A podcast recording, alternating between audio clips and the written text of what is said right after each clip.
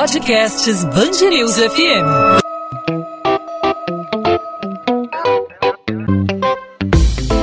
Dois às 20, com Maurício Bastos e Luana Bernardes.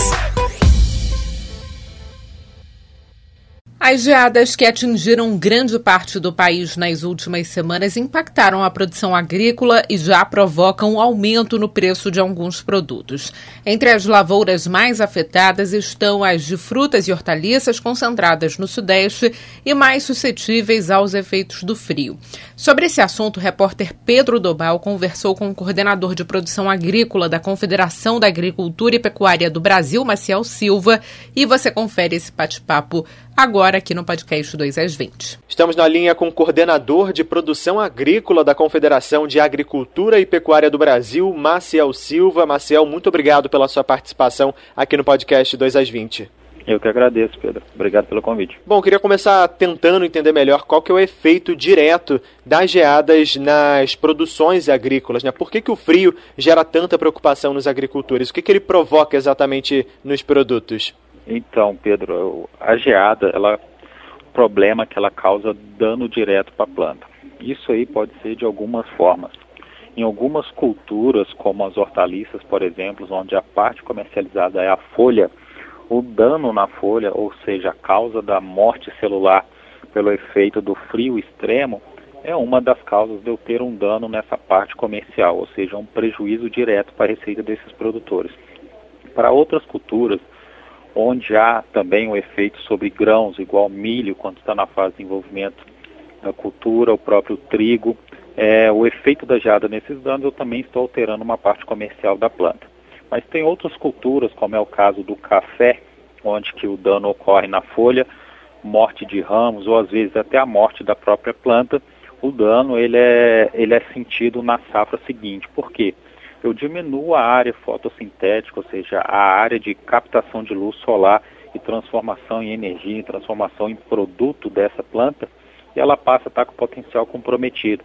Ou seja, se ela morrer, obviamente ela não vai produzir na próxima safra, ao passo que o café é uma cultura perene, que fica em campo por 20, 25 anos, se eu perder essa planta, eu estou tendo um prejuízo direto. Por outro lado, mesmo que não ocorra a morte, eu tenha o potencial vegetativo dessa planta é, diminuído, ele terá um efeito direto na capacidade dela de produzir na safra seguinte. E no caso do café, é isso que irá acontecer, por exemplo, na safra de 2022, que é onde a gente teve muitas áreas afetadas, principalmente no sul de Minas, Triângulo Mineiro, Alta Mogiana Paulista e Norte Pioneiro do Paraná. Entendi. Você falou sobre o milho, o café e também as hortaliças e queria perguntar justamente sobre isso. Quais que são os produtos que foram mais afetados nessas últimas ondas de frio? Certo. Uh, no caso das hortaliças, é, de fato está entre essas culturas mais afetadas e elas é o que apresenta o resultado de maior curto prazo é, devido ao ciclo mais curto dessas culturas. Então, pelo fato de ter afetado principalmente regiões é, dos famosos cinturões verdes, né, de São Paulo principalmente, é, são culturas que já expressam é, no curto prazo o impacto ao consumidor. No caso da alface e batata, por exemplo, a gente já está vivenciando aí duas semanas consecutivas de aumento de preço por consequência do impacto da geada é, sobre a produção. Mas não se limita só às hortaliças. A cultura do milho, ela já vinha com problema por conta do déficit hídrico no, no início da safra, então era uma safra que era para estar plantada entre final de dezembro até meados de fevereiro, e a gente só conseguiu concluir o plantio do milho em março. Então, com o atraso do plantio, o desenvolvimento final da cultura ficou muito susceptível às ondas de frio. Então, o milho, principalmente no estado do Mato Grosso do Sul e Paraná, ele vai ser fortemente impactado. E como eu falei, o café. Só que no caso do café, não é esperado um dano já para a safra de 2021, mas sim para a safra de 2022 por conta do efeito de longo prazo aí sobre as plantas, na morte de folhas, ramos, até mesmo plantas em alguns casos. É, você falou sobre o dano comercial, a questão comercial e também o aumento dos preços. E por enquanto essa alteração nos valores ainda está sendo absorvida pelos produtores, pelo comércio, ou já começa a impactar o consumidor final também?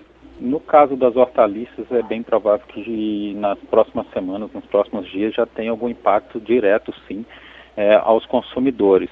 É, no caso do milho, ele já vinha em um momento de alta, né? Então, é, e é um produto muito utilizado na alimentação animal, então pode ser que se venha a ter impacto ao consumidor seja mais no longo prazo, mas indiretamente por meio aí das proteínas animais, das carnes, do ovo e do leite. No caso do café, é, já é esperado um aumento ao consumidor é, nos fechamentos dos principais índices aí desse mês, né? A gente já deve ter aí na próxima semana o IPCA sendo publicado, é bem provável que o café torrado e moído já sofra aí os efeitos dos aumentos de preço das últimas semanas, ao passo que a gente teve uma leve geada no final de junho, já em algumas regiões produtoras de café, e depois, é, na semana do dia 20 de julho, outra que afetou aí as principais regiões produtoras de Minas Gerais.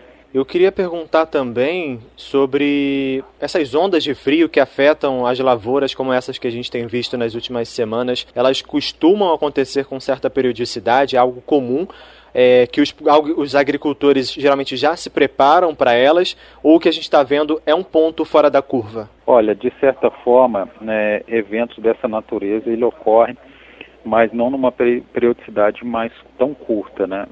É o que, que ocorre? A gente, né, na agricultura, né, o sistema meteorológico, a própria tecnologia da agricultura, ela evoluiu muito nos últimos anos.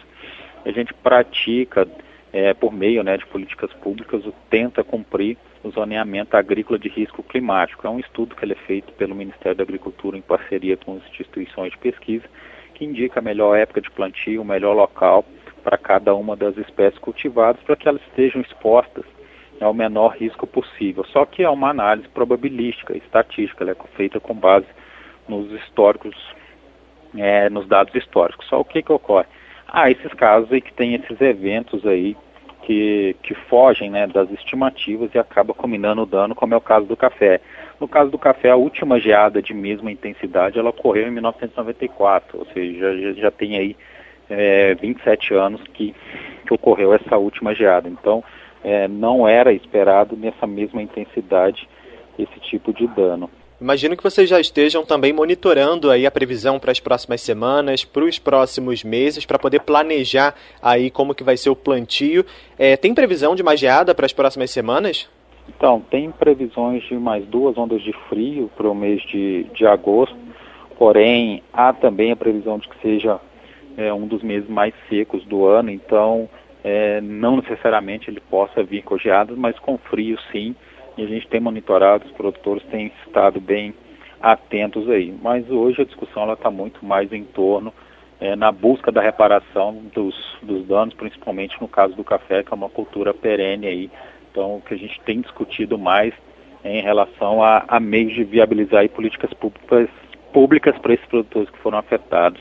Então, voltando a falar sobre a questão dos impactos para os agricultores, em quanto tempo o setor agrícola consegue se recuperar das perdas que a gente observou nesse inverno? Então, no caso da, das hortaliças, é, muitos desses produtores não acessam crédito oficial, então, por recurso próprio, eles vão, vão acabar aí absorvendo esses danos e são culturas de ciclo curto, então, é, possivelmente no mês de agosto vai ser um mês característico aí com com uma certa deficiência de abastecimento, obviamente não vai faltar produto, mas vai ter impactos aí, interferências no preço. No caso do, do café, por exemplo, já vai levar alguns anos, porque em alguns casos em de, que tem o arranquio da planta ou podas mais drásticas levam até dois anos para essa planta voltar a produzir. E tem outras culturas, como cana-de-açúcar, que deve sentir também na próxima safra, porque teve grandes áreas afetadas, principalmente áreas que já tiveram a cana cortada nesse ciclo e estavam em brotação e teve a morte. E no caso do milho, é, como a gente falou, bem provável que os produtores absorvam, aqueles que não têm o seguro rural e não têm o financiamento, mas é uma cultura anual, então no próximo ciclo é, o desenvolvimento está muito relacionado aí é, à questão das condições de mercado durante a, durante a safra, durante a próxima estação. Além do seguro, dos seguros que podem ser contratados, de que forma os produtores rurais podem se prevenir, né, se precaver em relação a essas ondas de frio para tentar amenizar, de certa forma, as perdas? Certo. É, o que, que acontece, é, o que a gente tenta recomendar é a busca pelo plantio nas, nas regiões mais adequadas e na época do ano mais adequada para o desenvolvimento da cultura. ou seja, escolher o local de plantio, a época de plantio, é, é o primeiro método de prevenção. Segundo, é estar tá escolhendo sistemas de produção é, mais adequados à realidade da, da produção, principalmente de clima, como é o caso aí dos cultivos protegidos, que muitas vezes é utilizado na produção de hortaliças. De certa forma, os produtores já tentam usar, já se protegem, como é o caso, por exemplo, da, da região sul do país. A gente vê que nessa época do ano a produção de hortaliças na região sul ela é, ela é bem menor, ela ocorre em ambiente protegido, até porque essas condições de frio e geadas são corriqueiras, elas se repetem. Mas na região sudeste, a principal recomendação aí para os produtores é de fato a contratação do seguro rural, buscar proteger as lavouras, plantar na época mais adequada do ano é, e nos ambientes mais adequados de plantio. No caso do café, por exemplo, evitar baixados, lugares mais baixos, onde tradicionalmente aí tem ocorrência de geadas, por exemplo. Ainda sobre o impacto né, das ondas de frio, das frentes frias e também das geadas ao agricultor e possível aumento de preços para o consumidor final, o senhor gostaria de acrescentar alguma informação para o nosso ouvinte do podcast 2 às 20? Então, o que a gente é, sugere aí aos consumidores é que fique atento é, aos movimentos de preço, tentem comprar principalmente produtores é, locais para evitar, por exemplo, estar tá participando é, de uma logística de um produto que vai ter que viajar aí, é, longas distâncias e no mais a gente tenta tranquilizar que por mais que, que tenha tido danos, ele não, os aumentos de preço ele não é repassado na totalidade. Obviamente é, deve sim ter alguns aumentos, mas nada que, que venham assustar ou, ou impactar de forma abrupta e expressiva aí o poder de compra dos consumidores. Bom, conversei no podcast 2 às 20 com Maciel Silva, coordenador de produção agrícola da Confederação da Agricultura e Pecuária do Brasil. É, Maciel, muito obrigado por aceitar conversar com a gente. Eu que agradeço. Obrigado, Band, aí, pela oportunidade.